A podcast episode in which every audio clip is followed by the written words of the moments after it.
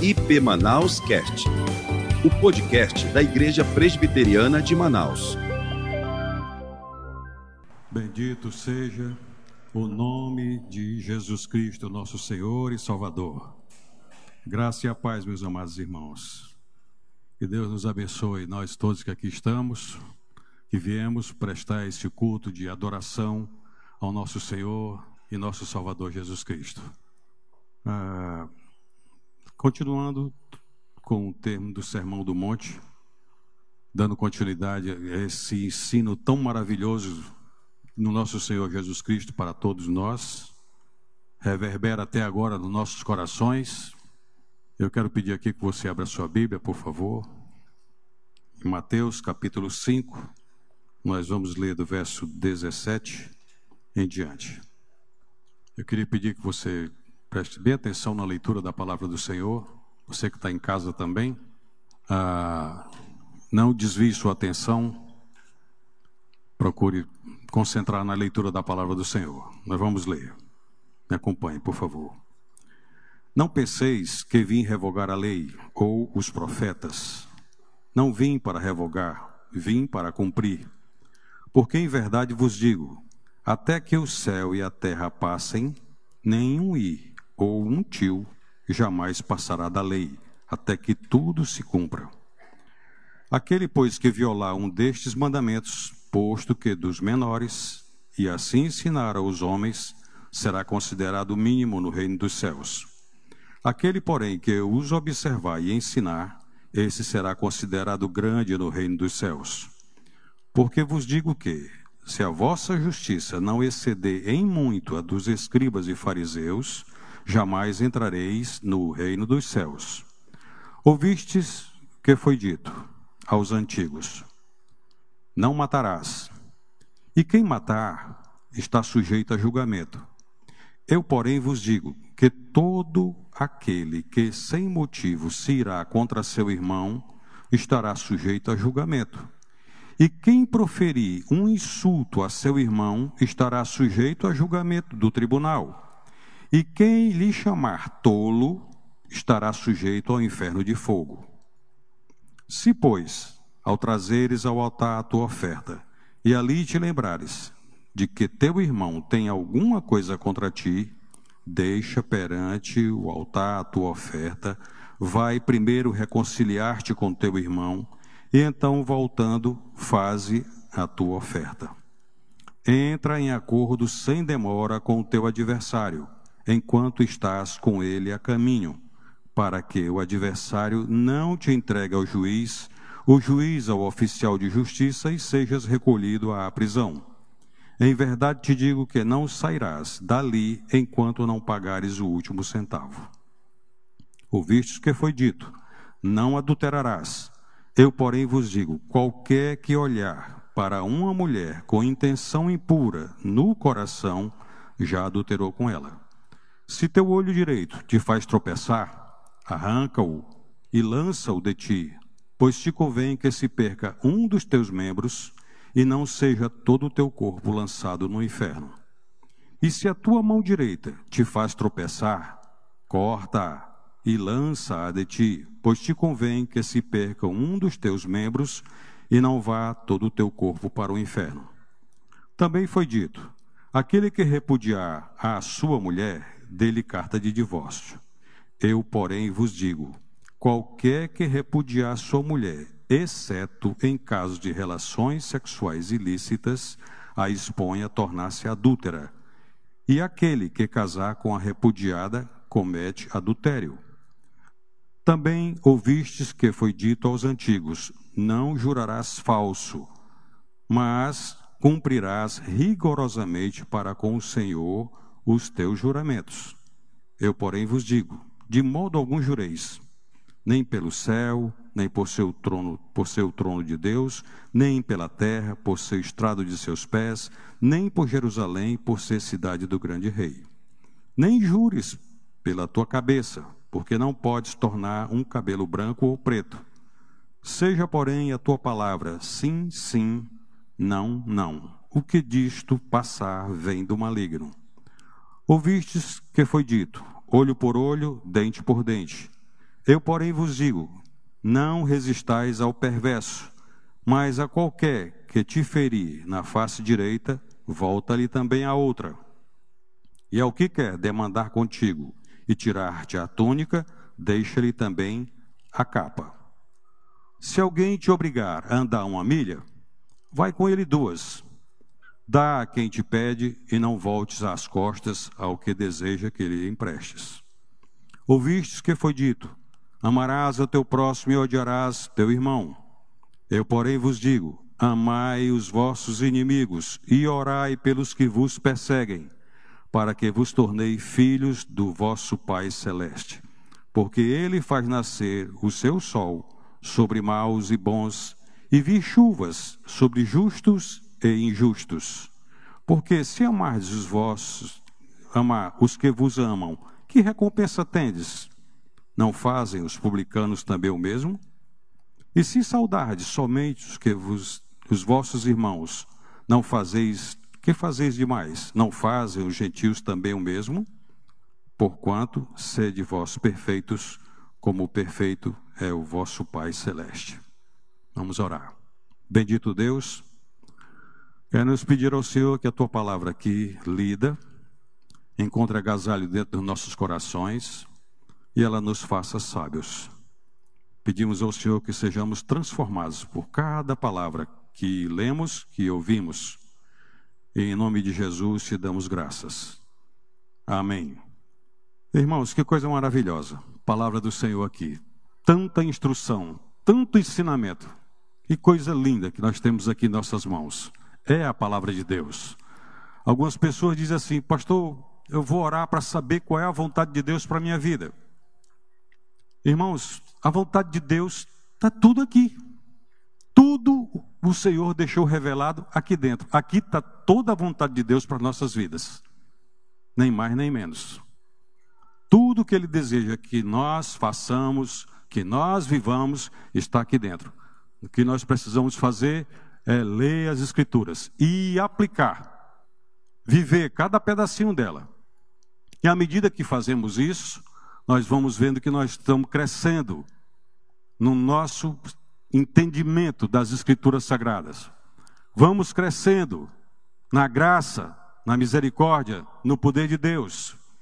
É a aplicação dela em nós que vai nos fazer grandes, vai nos fazer adultos, nos tirar da condição de crianças até adolescentes, jovens e nos coloca na posição de adultos, compreendendo as Escrituras Sagradas. O Espírito Santo vai mostrando, vai falando conosco e vai nos dizendo o que ele precisa dizer para nós. Mas é a aplicação dela nas nossas vidas, no dia a dia, que vai nos tornando sábios e as pessoas vão olhando para nós e vendo Jesus Cristo em nós. Somos transformados pela palavra, mudados pela palavra. E aqui nesse texto que nós acabamos de ler, meus amados irmãos, Vemos aqui seis passagens, seis vezes na passagem da palavra de Deus que acabamos de ler, nosso Senhor Jesus Cristo, ele está aqui confirmando os seus pronunciamentos.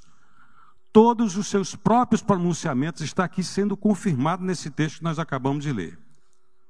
Aqui é Deus encarnado cumprindo a sua própria palavra. Toda a lei e os profetas, está tudo aqui. Nós acabamos de ler. Isso aqui é maravilhoso. Você pode observar, ande aí comigo, por favor. Pega sua Bíblia aí e observe comigo. Seis passagens aqui, bem interessantes. Primeira, do verso 17 ao verso 20, nosso Senhor fala que não veio revogar a lei. Do 17 ao 20, uma perícope. É isso aqui é interessante, todas elas, nós deveríamos passar mais tempo nela, mas não temos tempo para isso. Mas, na segunda, do verso 21 ao verso 26, Jesus completa o que foi dito aos antigos a respeito do homicídio. A terceira, do verso 27 ao verso 32, ele fala do adultério. Quarto, do verso 33 ao verso 37, sobre os juramentos. E o quinto, do verso 38 ao verso 42, fala sobre a vingança. E finalmente o sexto, do verso 43 ao 48, do amor ao próximo. Lindo isso aqui, bem separadinho, lindo. Irmãos amados, nosso Senhor, quando criou o homem, criou a mim e você do primeiro homem lá, Adão, quando foi formado do pó da terra. Aquele primeiro homem que ele soprou nas narinas e deu fôlego de vida. Aquele homem passou, recebeu do Senhor instruções de como viver sobre a terra. Ele recebeu instruções como viver debaixo da lei do Senhor, da vontade de Deus. Ele simplesmente não foi viver à toa, viver o que ele queria viver. Não, ele tinha lições para ele seguir segundo a vontade de Deus. Ele sabia. O que, que era essa vontade de Deus, essa lei estava fazendo ali para aquele primeiro homem e para nós hoje também. Significando que o homem não foi criado para viver segundo o seu padrão moral. O homem não foi criado para viver segundo o seu próprio padrão moral, mas segundo o padrão moral exigido por Deus. Esse sim. Por essa razão veio a lei. O salmista no Salmo 119, lá no verso 97, ele diz assim: Quanto amo a tua lei! Quanto amo a tua lei, é a minha meditação todo dia. Quanto amo a tua lei. Gente, o povo de Israel, quando saiu do Egito, ele saiu, como diz algum ditado popular, o provérbio popular, que diz: sem ele e sem beira, saíram de lá perdidos, completamente perdidos. Faziam tudo o que os egípcios faziam, adoravam os deuses do Egito.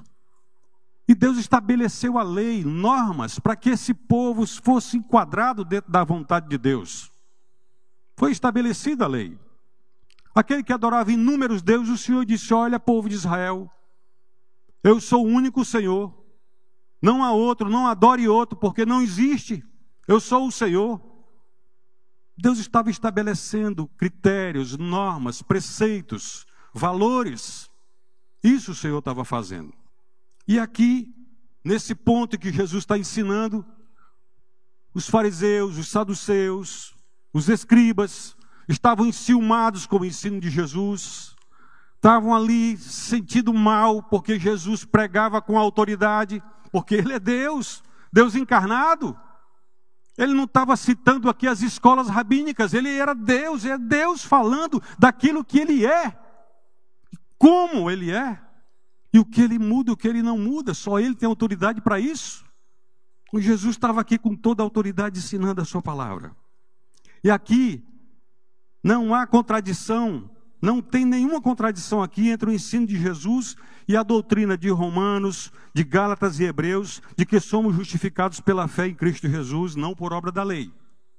O que o nosso Senhor está dizendo é que a lei moral de Deus é a expressão da santidade divina. Por isso Jesus disse: não passa um will, nem passa um tio, tudo vai ser cumprido. E essa lei da santidade de vida sendo, pois, de eterna obrigação para seu povo, para sempre. No Novo Testamento, o Novo Testamento está cheio da lei de Deus, porque Deus não muda, Ele é o Senhor, Ele não muda. A lei dele está valendo para os nossos dias. Jesus, quando estava ensinando, ele veio a dar, veio a dar às declarações antigas da lei um sentido mais profundo. Veio reforçá-las não somente no que diz respeito aos atos externos, como também as profundezas da nossa alma, no recôndito do nosso coração humano. Jesus estava falando algo mais, trazendo muito mais a ah, vigor em Sua palavra, dando à lei um aspecto muito mais abrangente do que a simples fato de dizer assim: não matarás. Jesus vai muito mais longe, porque ele fala no coração humano. Ele fala de algo que só você sabe. Quando você está lá no seu quarto, sozinho, ajoelhado e orando, quem mais lhe vê? Você está sozinho lá. Só quem vê é o Senhor. Só quem entra no seu coração e sabe o que você está pensando, e até o momento em que sua mente divaga, só Ele sabe. Lá no Salmo 139, o, Senhor, o salmista diz: Senhor, tu me sondas e me conheces, sabe quando eu me assento e quando eu me levanto, de longe penetra os meus pensamentos. O que Jesus está fazendo aqui? Ele veio dar essas declarações antigas um sentido mais profundo veio reforçá-las, não somente nos atos externos, mas nos atos internos. E assim, o Senhor Jesus passa a ilustrar os cinco itens aqui, que eu falei agora há pouco: homicídio, adultério, juramento, vingança, ódio aos inimigos. Homicídio, do verso 21 ao verso 26. A lei que proibia matar era um dos dez mandamentos. Está livre para você matar alguém? No entanto, a gente mata. Mata ou não mata, pastor? Quantas vezes aqui dentro nós não desejamos a morte de alguém? Ah, se esse infeliz morresse, eu estaria livre dele. Ah, até contra o marido, até contra a esposa, até contra o próprio filho, contra a sogra, contra o sogro. Quantas vezes não passa dentro do coração se esse miserável morresse eu estava livre? Quem ouviu isso? Quem ouviu essa declaração? No entanto, a lei diz somente: não matarás. Não matar, é o ato. Mas aqui, gente querida, o Senhor Jesus vai mais longe e vai lá dentro do coração só onde, só onde ele vê. Só onde ele vê, vai no profundo. Aqui não é o ato externo, mas é o ato interno. Não matarás. Êxodo capítulo 20, verso 3, 13. Nosso Senhor reprova a conservação do rancor no coração. O rancor, o ódio, a ira pecaminosa, a ira pecaminosa, ela rompe o relacionamento de, da gente com Deus. Mas aqui Jesus Cristo vai lá no coração. Ele diz que essa ira, que esse ato de rancor, ele vai produzir o ato de matar. E quanta gente mata? Literalmente, por causa do rancor, por causa do ódio. No entanto, a palavra diz: não matar. Não matarás.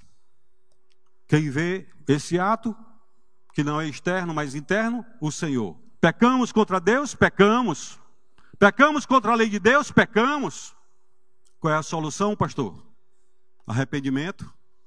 Abrir o coração e dizer: Senhor, eu desejei no meu coração matar alguém. Tua palavra diz: não matarás, mas eu desejei. E só o Senhor sabe que eu desejei. Até engendrei alguma coisa para como seria Vamos discorrendo aqui, meus amados. Em seguida, o Senhor vai e fala do adultério. A hora está passando rápido, eu olho para aquele relógio e me espanto. Do verso 27 ao verso 32. A lei contra o adultério é também um dos dez mandamentos, que está em Êxodo, capítulo 20, verso 14. Está escrito: Não adulterarás. Não adulterarás. O ato? O ato. Mas quem examina as profundezas da alma? Só o Senhor. Só o Senhor. Nosso Senhor reprova a conservação também desse, dessa cobiça dentro do coração. Aqui é cobiça. Cobiça que leva ao ato. Cobiça que leva ao ato. Nosso Senhor reprova e diz: Não adulterarás. É o que está escrito aqui. Jesus proíbe alimentar essa cobiça que leva ao ato. Em Tiago, capítulo 1, verso 14, verso 15, diz assim: Ao contrário, cada um é tentado pela sua cobiça, própria cobiça, quando esta o atrai e seduz. Então a cobiça, depois de haver concebido, dá à luz o pecado. E o pecado, uma vez consumado, gera morte. Nosso Senhor vai longe aqui nesse texto, nesse texto da palavra de Deus. Muito longe. Você pode notar que existe aqui uma conexão tanto do ódio como da cobiça. Nosso Senhor Jesus adverte contra isso, falando sobre o fogo do inferno. Fogo do inferno, que alguns teólogos hoje negam o inferno. Alguns teólogos hoje negam o inferno, dizendo que o inferno é um estado. Não é. A palavra do Senhor diz aqui que é fogo, tem tormento, dia e noite sem parar.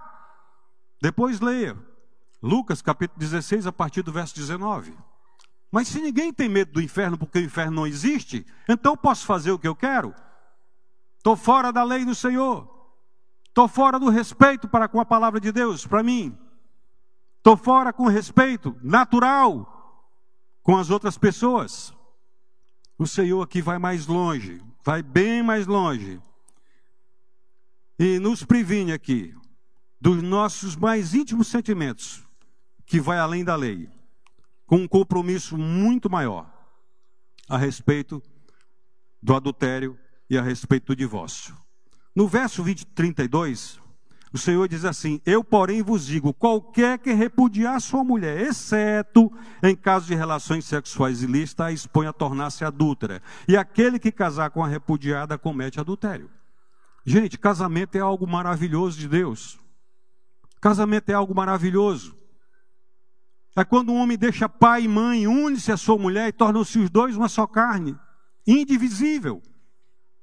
Indivisível. Mas aqui, nesse período, os fariseus chegaram com Jesus e disseram: é lícito ao homem repudiar sua mulher por qualquer motivo? É lícito? O Senhor, na conversa com eles aqui, não leva para discussão, não tem deslido que o Criador, desde o princípio, os fez homem e mulher, e que por esta causa deixa o homem, pai e mãe, une-se a sua mulher, tornando-se os dois uma só carne. Jesus estava dizendo: não tem divórcio, exceto em caso de relações sexuais ilícitas. Se o marido abandonar sua esposa por qualquer outro motivo que não seja um ato sexual ilícito, ele a, torna, ele a faz tornar-se adúltera. Ele será responsabilizado se ela casar com outro homem e com esse outro homem fazê-lo um adúltero também. É o que está nas escrituras. O Senhor estava dizendo: não faça isso. Não sei como é que vocês estão vendo a expressão do meu rosto, mas tem hora que fica dura, não fica? A palavra de Deus, ela é simples, mas é profunda. Ela é clara para o entendimento de qualquer ser humano. Nós temos aqui que colocá-la em prática. Mateus, no capítulo 19, a partir do verso 3 até o verso 12, o Senhor pega esse texto aí novamente e transcorre nele todinho. Ainda também, em Marcos, capítulo 10, de 2 a 12, o Senhor fala a respeito disso. E em 1 Coríntios capítulo 7 está o capítulo todo falando a respeito da questão do casamento. Que Jesus está dizendo aqui que o casamento deve ser mantido. Paulo, para livrar um monte de homens, livrar um monte de mulheres, ele disse: não case. Não case para que não haja nenhuma, nenhuma linhazinha mais tarde de que haja uma separação, de que haja um divórcio. Não case, fique como eu. E o homem pode se tornar eunuco, sem precisar passar por uma cirurgia. A mulher, da mesma forma, pode se manter santa. E aqui ele fala, inclusive, para os pais, no capítulo 7 de 1 Coríntios, Paulo vai dizendo para os pais: Pai, se você puder conservar sua filha virgem, conserve. Uma responsabilidade grande em cima dos pais é manter suas filhas virgens. O que o mundo hoje prega e ensina diferente, prega imoralidade. E muitas crianças, muitas jovens, por não ter o ensino adequado dentro de casa, pelas escrituras sagradas, elas se perdem cedo, quando os pais poderiam conservá-las santas e puras, até a hora do casamento, porque o Senhor libera o casamento. 1 Coríntios 7, verso 39 diz: A mulher está ligada ao marido enquanto ele vive. Então, se ela for abandonada, ela se torna, ele está expondo ela ao adultério. E se ela casar com outro homem, os dois serão adultos. E a Bíblia diz que os adúlteros não entrarão no reino dos céus. É sério isso, irmãos? É sério. Ah, pastor, eu queria sair daqui hoje com o coração massageado, com o meu ego aqui todo felizão da vida, batendo palma daqui. Talvez você saia chorando. Mas essa é a verdade da palavra de Deus. Está aqui escrito. Em seguida, o Senhor fala do verso 37, 33 ao 37, não jurarás falso. Não jurarás falso. Isso aqui aplica-se a juramentos em juízo, até a praxe de blasfemar, até a menção leviana do nome de Deus. Os judeus faziam muito isso, e algumas pessoas fazem hoje. Vão diante do juiz, põe a mão em cima da Bíblia e jura que vai falar a verdade, somente a verdade, nada mais do que a verdade, e finda mentindo. O ensino do Senhor Jesus aqui vai profundo. Irmãos, irmãos queridos, não tem cabimento uma linguagem forte destemperada por parte daqueles que são capazes de dispensar. Por essa razão, o Senhor nos leva mais longe, lá em Tiago capítulo 5, verso 12, diz: A tua palavra seja sim, sim, seja não, não. Verdade absoluta, verdade pura. Se fiz, fiz, se não fiz, não fiz. Eu vou dizer aqui uma coisa para vocês, meus amados irmãos. Algumas pessoas juram que não mentiram e mentiram. E quando isso é descoberto, é tão vergonhoso quando poderia ter dito a verdade? E se tem que jurar, não jurasse falso. Mas o Senhor está dizendo aqui: não jure, porque você não pode tornar um cabelo da sua cabeça branco ou preto. Uma vez alguns irmãos chegaram comigo e disseram: Pastor, por que o senhor não bota, faz um implante aí? Eu digo: Meu filho, de que adianta? Se esses que caíram aqui for o Papai do céu que deixou cair, na vontade dele. Eu não posso colocar nenhum aqui em cima. Vai ficar ridículo. Pastor, então vamos fazer o seguinte. Meu barbeiro lá chegou e disse: Vamos passar aqui uma tintazinha. Eu digo: Não, faça isso não, nem, nem de longe. Conversa é essa, rapaz? Essa tinta velha fica vermelha, daqui a pouco é a coisa mais ridícula do mundo. Vocês já viram gente assim? Já, já aconteceu. É ridículo. Todo mundo olha e diz: Esse bicho pintou o cabelo, não tem vergonha? As mulheres é natural, elas começam com o cabelo pretinho, então o cabelo castanho, e vão ficando loura daqui para o final do ano, daqui para o final dos tempos, aí tudo ficando lourinha. Mas a minha era loura. Quando eu comecei a namorar com ela, o cabelo era castanho. Ela foi envelhecendo, foi ficando loura e ficou bonita, continuou linda. Mas, irmãos, como é que eu posso jurar? Se a minha palavra tem que ser sim, sim, não, não. As esposas às vezes perguntam dos maridos: Marido, onde é que você está? E o cara faz um arrodeio mais louco do mundo para dizer uma coisa tão simples. Ah, eu passei aqui, passei acolá, passei acolá, outro, para dizer assim: olha, eu estou em tal lugar. E ela recebe aquilo como verdade pura. E consola o coração. É sim, sim, não, não. Não jurarás falso. É maravilha da palavra do Senhor, que coisa linda. Da vingança, do verso 38 ao verso 42. Ouviste o que foi dito, olho por olho, dente por dente. O Senhor diz: não resistais ao perverso. Não resistais ao perverso. Alguns teólogos, alguns pesquisadores da Bíblia, alguns conhecedores profundos de alguns sinais aqui das Escrituras, diz assim: não observe isso literalmente. Irmãos, onde é que está a responsabilidade desses homens? Se é Jesus que está dizendo aqui, como é que eles podem interpretar diferente? O Senhor diz aqui: não resistais ao perverso. Não resistindo, amados irmãos, não resistindo, não se chega a olho por olho, nem dente por dente. Essa legislação aqui de olho por olho era parte da lei civil administrada pelos juízes, que está lá em, em, Êxodo 21, do verso 22 ao verso 25. Nosso Senhor não está legislando aqui com os tribunais de justiça.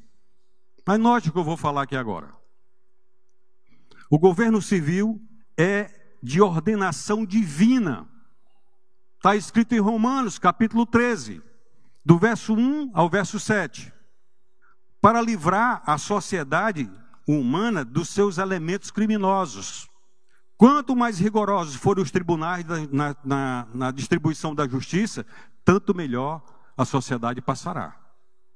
Deus estabeleceu lá a lei, informando, deixando na mão dos tribunais. Mas aqui, especificamente nesse texto, nosso Senhor está ensinando princípios pelos quais os indivíduos, como indivíduos, devem tratar-se mutuamente para poder ter uma vida branda, tranquila, sossegada, respeitando uns aos outros, o espaço do outro seja respeitado.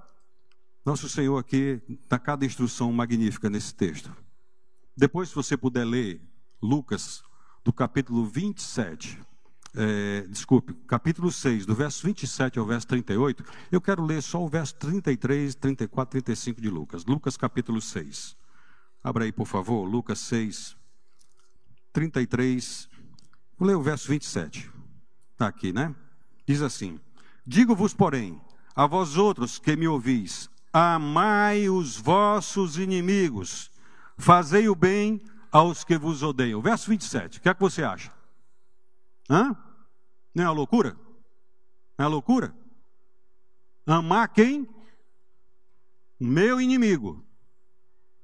Que agora há pouco eu estava falando que o meu inimigo pode ser alguém tão perverso que eu desejo a morte dele. Mas a palavra de Deus me ensina aqui que eu devo amar o meu inimigo. Uma loucura? Sim. No meu conceito? Sim. Mas o Senhor Deus está dizendo aqui que eu devo fazer isso. Fazei o bem aos que vos odeiam. Verso 28. Bendizei aos que vos maldizem. Orai pelos que vos caluniam. Ao que bate na face, oferece-lhe também a outra. É um bocado difícil isso aqui, mas não é impossível. Não é impossível. Odiarás de amar os inimigos. Mateus 5,43 diz: Ouviste o que foi dito: amarás ao teu próximo e odiarás o teu inimigo. Odiarás o teu inimigo. Odiarás o teu inimigo não é uma prescrição da lei do Pentateuco. Não é. Eu busquei de tudo isso aqui. Não é uma prescrição da lei no Pentateuco. Pode estar implícito na maneira como Israel tratava seus inimigos. Em alguns casos no Antigo Testamento e em alguns casos nos Salmos. Embora que assim tenha sido, Jesus proíbe. A tradição dos anciãos, a tradição dos fariseus, dos saduceus, dos escribas, é que eles acrescentaram algumas coisas mais e fizeram pesar sobre os ombros do povo. E quando Jesus disse: Não passa da lei nenhum tio, e quem acrescentar qualquer coisa nela, Jesus estava falando com quem ele sabia que precisava ouvir falar. Eles acrescentavam. Abra sua Bíblia em Levítico capítulo 18, ou 19, desculpe. Vai lá no Velho Testamento. Capítulo Levítico, capítulo 19. Levítico 19. E vamos ler aqui o verso 18. Como é que está escrito aí na lei? Não te vingarás, nem guardarás ira contra os filhos do teu povo, mas Amarás ao teu próximo como a ti mesmo. Eu sou o Senhor. Não te vingarás. O Senhor está ensinando aqui: não te vingarás. Jesus vai e diz: tira também o que eles colocaram a mais. Porque Jesus falou que você deve orar pelos que vos perseguem, amar o seu inimigo. Amar não é um sentimento, amar é uma decisão. A gente decide amar. E quando o Senhor diz amai vossos inimigos, a palavra aqui é imperativa, o verbo está no imperativo. Ele está mandando que faça, porque tem recompensa fazendo isso. Ah, meus amados irmãos, como o inimigo de nossas vidas consegue, em algum, no meio da igreja, colocar uns contra os outros. No entanto, a lei aqui estava dizendo, deixando aqui muito clara no verso 18: Não te vingarás, nem guardarás ira contra o teu, os filhos do teu povo, mas amarás o teu próximo como a ti mesmo. Jesus vai falando isso aqui também. A lei vindo aqui para o Novo Testamento. A lei sendo aqui agora observada no Novo Testamento. Jesus ensinando o que deve ser feito. Amar alguém é uma decisão. Orar pelo que me persegue é uma decisão, é uma obediência à palavra do Senhor. Fazendo isso, uma recompensa? Uma recompensa, sim. Quando o Senhor vai nos manda orar em secreto, Ele diz: ora teu pai em secreto, que teu pai em secreto te recompensará. Quem é que vai ouvir você dizendo assim? Que o seu inimigo seja José, seja João, seja Antônio, seja lá qual for o nome, que você tem guarda no coração uma mágoa contra ele, você resolve orar por ele e dizer: Senhor, está aqui o meu inimigo. Esse cara quer me ver só a caveira e os grilos cantando em cima, Senhor, mas eu oro aqui agora, estou orando por ele. Estou pedindo que o Senhor o abençoe. Deus muda o estado. Porque só o Senhor vê. E só Ele recompensa. Ah, queridos, é um desafio isso aqui é de aplicar no nosso coração. Impossível? Não. É possível aplicar tudo no nosso coração. Vivermos segundo a palavra de Deus. Esse tempo aqui passa sobre a terra, meus amados irmãos. E o que nós estivermos hoje obedecendo às Escrituras Sagradas, nós estamos ajuntando tesouro no céu. Nós vamos para o céu. Nós não vamos viver sobre a terra e simplesmente se acabar como um pássaro se acaba. Não. A nossa caminhada é rumo ao céu. E nós temos que andar segundo os preceitos e valores do Senhor. Então, meus amados irmãos, eu quero, vou terminar, a hora tá, não está me deixando falar muito não. A tradição dos anciãos, escribas e fariseus, eles empunhavam pesadas cargas religiosas sobre o povo.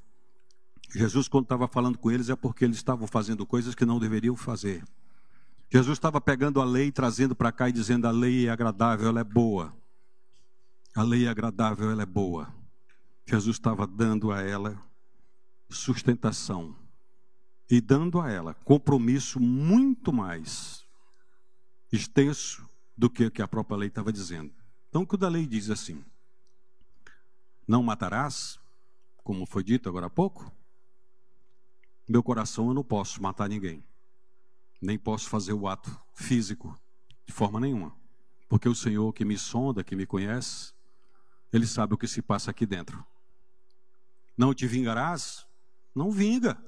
Deixa que a vingança pertence ao Senhor e não a gente. Deus está vendo? Tá, Ele controla tudo, controla. O Senhor não perdeu o controle da sua criação. Certa vez, meus amados irmãos, eu estava antes de ser pastor, não sei se eu já contei isso por aqui, mas eu estava vindo, estava fazendo um voo, fiz Manaus, Tabatinga, Tabatinga, Manaus de volta. Quando eu estava passando em cima de Tefé, eu olhei para Tefé aqui embaixo, aquela cidadezinha bem pequenininha, porque eu estava muito alto. Eu lhe disse assim: Deus, como é que o Senhor dá conta de todo mundo, Senhor? Aqui nós somos quantas cabeças aqui agora? Eu olhei para aquela cidade e disse: Como é que o Senhor dá conta desse povo todo ali, Senhor? O Senhor sabe quem está morrendo, quem está nascendo. O Senhor sabe quem está orando, quem não está. O Senhor sabe quem está lendo Bíblia, quem não está. O Senhor sabe o que se passa no coração de cada pessoa dessa. Como pode isso, Senhor?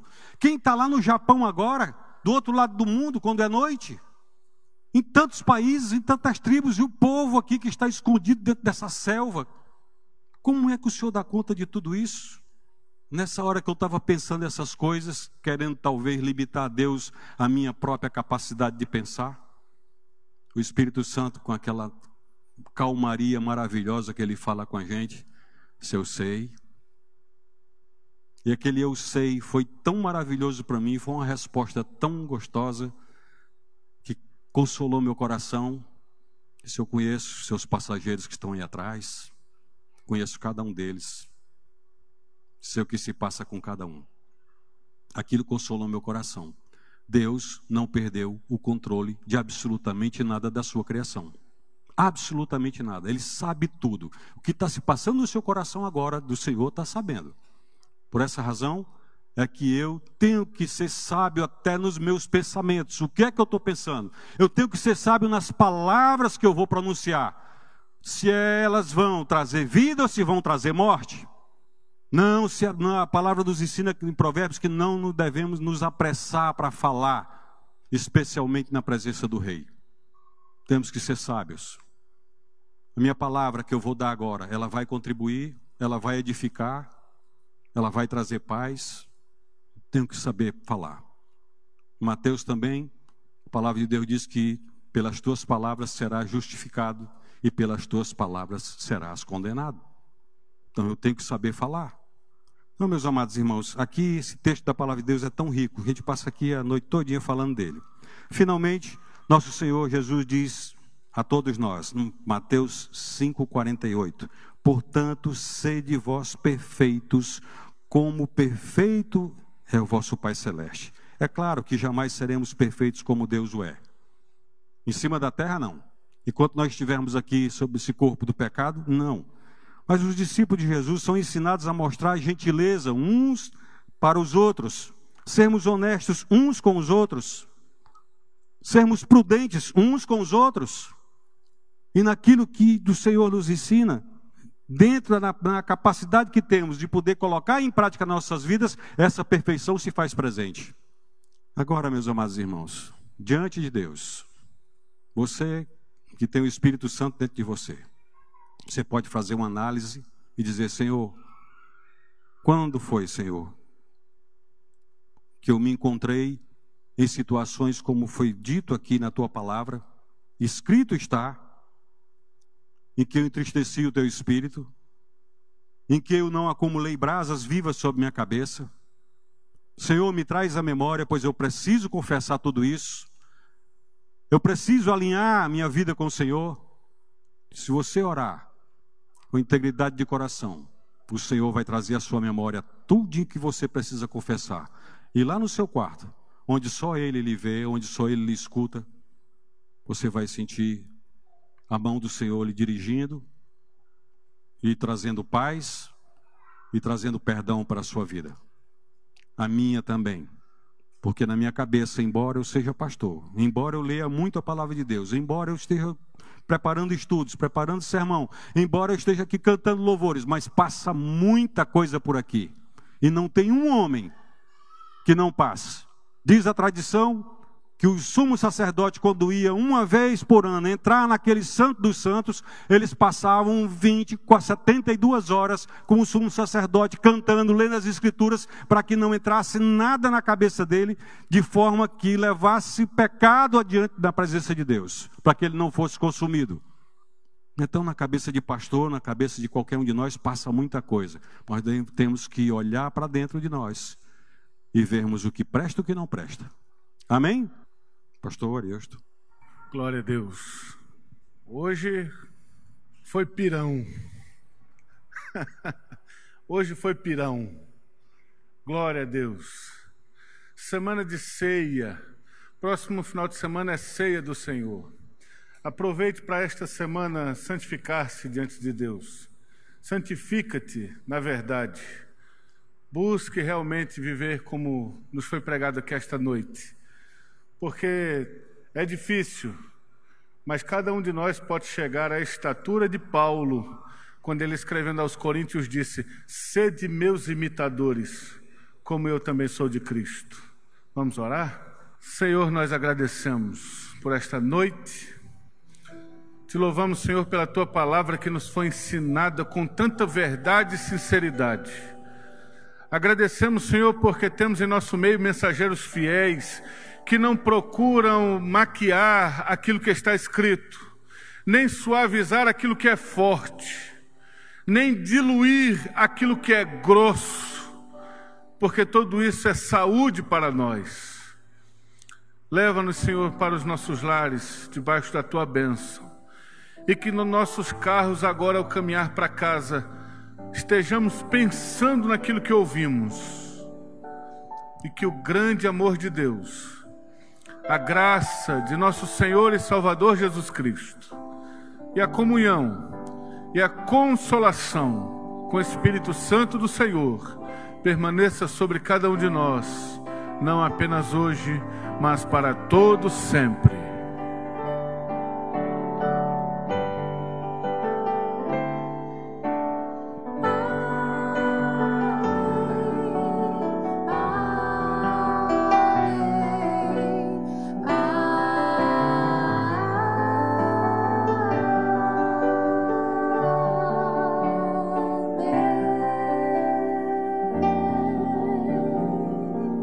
Abençoe, queridos.